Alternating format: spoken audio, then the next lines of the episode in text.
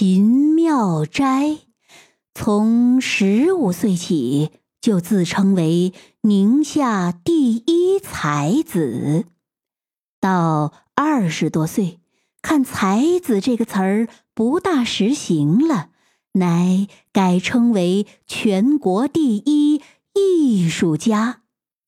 据他自己说，他会雕刻，会作画。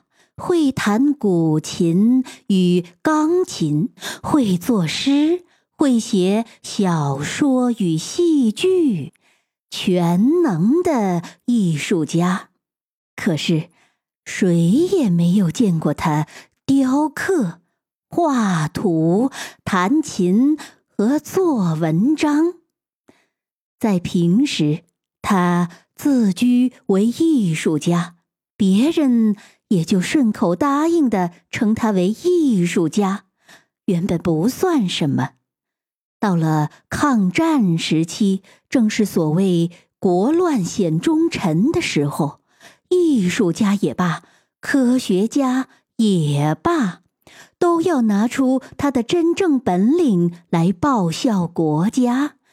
而秦妙斋先生什么也拿不出来。这也不算什么。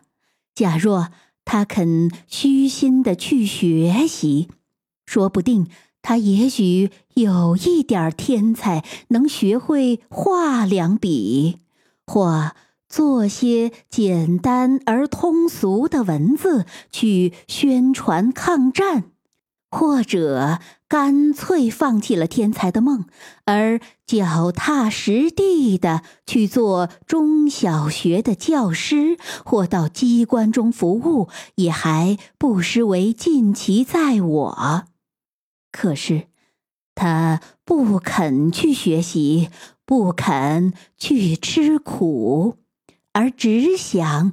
飘飘摇摇的做个空头艺术家。他在抗战后也曾加入艺术家们的抗战团体，可是不久便冷淡下来，不再去开会，因为在他想自己既是第一艺术家，理当在各团体中取得领导的地位。可是。那些团体并没有对他表示敬意，他们好像对他和对一切好虚名的人都这么说：谁肯出力做抗战工作，谁便是好朋友；反之，谁要是借此出风头，获得一点虚名与虚荣，谁就趁早退出去。秦妙斋。退了出来，但是他不甘寂寞。他觉得这样的败退，并不是因为自己的浅薄虚伪，而是因为他的本领出众，不见容于那些妒忌他的人。他想要独树一帜。自己创办一个什么团体，去过一过领导的瘾，这又没能成功。没有人肯听他号召。在这之后，他颇费了一番思索，给自己想出两个字来：清高。当他和别人闲谈或独自呻吟的时候，他会很得意的用这两个字去抹煞一切，而抬高自己。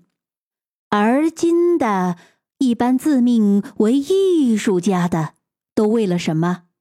什么都不为，除了钱。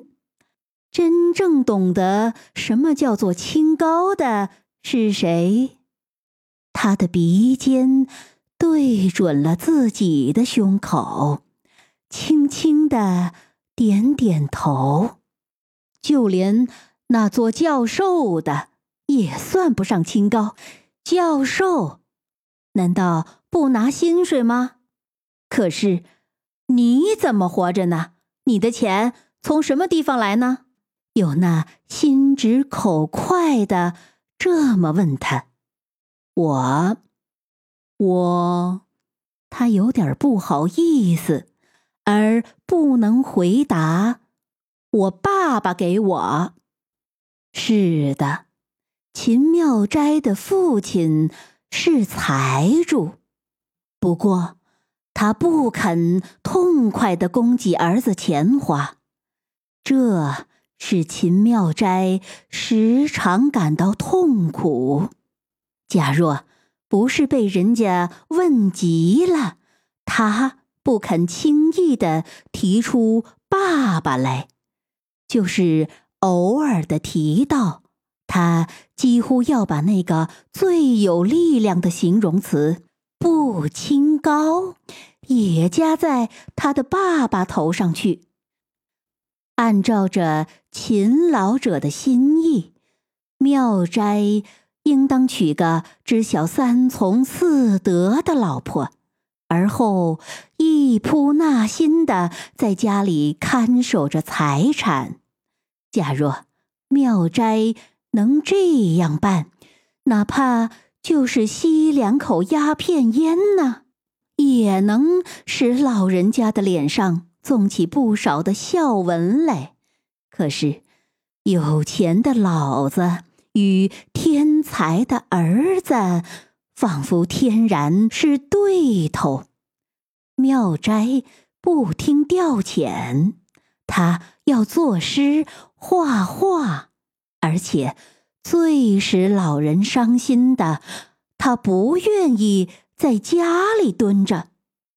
老人没有旁的办法，只好尽量的勒着钱。尽管妙斋的平信、快信、电报一齐来催钱，老人还是毫不动感情的，到月头才给儿子汇来点心费。这一点钱到妙斋手里还不够还债的呢。我们的诗人是感受着。严重的压迫，挣钱去吧，既不感觉趣味，又没有任何本领；不挣钱吧，那位不清高的爸爸又是这样的吝啬。金钱上既受着压迫，他满想在艺术界活动起来，给精神上一点安慰。而艺术界的人们对他又是那么冷淡，他非常的灰心。有时候，他颇想模仿屈原，把天才与身体一起投在江里去。投江是件比较难于做到的事，于是他。转而一想，打算做个青年的陶渊明，顶好是退隐，顶好。他自己念叨着：“世人皆浊，我独清，只有退隐，没别的话好讲。”高高的个子，长长的脸。头发像粗硬的马鬃似的，长长的、乱七八糟的披在脖子上。虽然身量很高，可好像里面没有多少骨头，走起路来就像个大龙虾似的，那么东一扭，西一拱的。眼睛没有神，而且。爱在最需要注意的时候闭上一会儿，仿佛是随时都在做梦。做着梦似的秦妙斋，无意中走到了树华农场，不知道是为欣赏美景，还是走累了，他对着一株小松叹了口气，而后。闭了会儿眼，也就是上午十一点钟吧。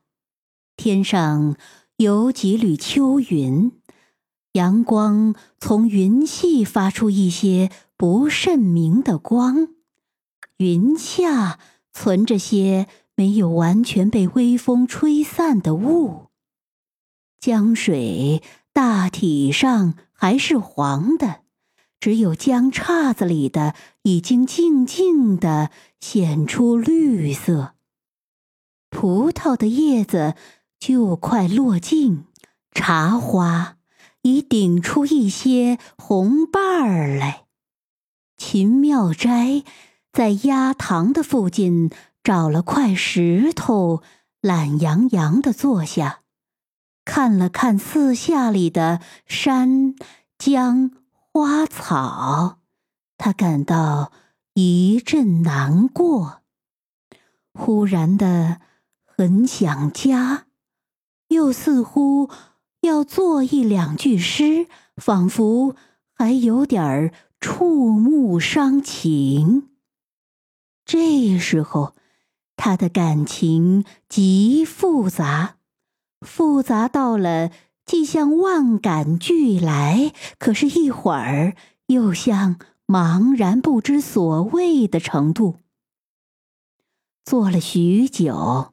他忽然在复杂混乱的心情中找到可以用话语说出来的一件事来。我应当住在这里。他低声对自己说：“这句话虽然是那么简短，可是里边带着无限的感慨。离家。”得罪了父亲，功未成，名未就，只落得独自在异乡隐退，想住在这静静的地方。他呆呆的看着池里的大白鸭，那洁白的羽毛，金黄的脚掌。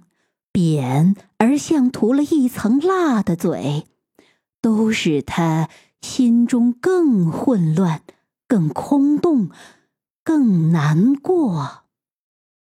这些白鸭是活的东西，不错，可是它们干嘛活着呢？正如同天生下我秦妙斋来，有天才。有志愿，有理想，但是都有什么用呢？想到这里，他猛然的，几乎是身不由己的立了起来。他恨这个世界，恨这个不叫他成名的世界，连那些大白鸭都可恨。他无意中的、顺手的捋下一把树叶，揉碎，扔在地上。他发誓要好好的、痛快淋漓的写几篇文字，把那些有名的画家、音乐家、文学家都骂得一个小钱儿也不值。那群不清高的东西。他向办公楼那面走，心中好像在说：“我要骂他们，就在这里，这里写成骂他们的文章。”丁主任刚刚梳洗完，脸上带着夜间又赢了钱的一点喜气，他要到院中吸点新鲜空气。安闲的手揣在袖口里，像采菊东篱下的诗人似的，他慢慢往外走。在门口，他几乎被秦妙斋撞了个满怀。秦妙斋大龙虾似的往旁边一闪，照常往里走。他恨这个世界，碰了人就和碰了一块石头或一株树一样，只有不快，用不着什么客气与道歉。丁主任老练安详，微笑的看着这位冒失的青年龙虾。早随呀，他轻轻问了声。秦妙斋稍一愣，没有搭理他。丁主任好像自言自语的说：“大概似过画家。”秦妙斋的耳朵仿佛是专为听这样的话的，猛地立住，向后转。几乎是喊叫的，你说什么？丁主任不知道自己的话是说对了还是说错了，可是不便收回或改口，迟钝了一下，还是笑着。我说：“你大概是过画家，画家。”画家，龙虾一边问，一边往前凑，做着梦的眼睛居然瞪圆了。丁先生不晓得怎样回答才好，只啊啊了两声。妙斋的眼角上汪起一些热泪。口中的热涎喷到丁主任的脸上。画家，我是画家，你怎么知道？说到这里，他仿佛已筋疲力尽，像快要晕倒的样子，摇晃着，摸索着，找到一只小凳，坐下，闭上了眼睛。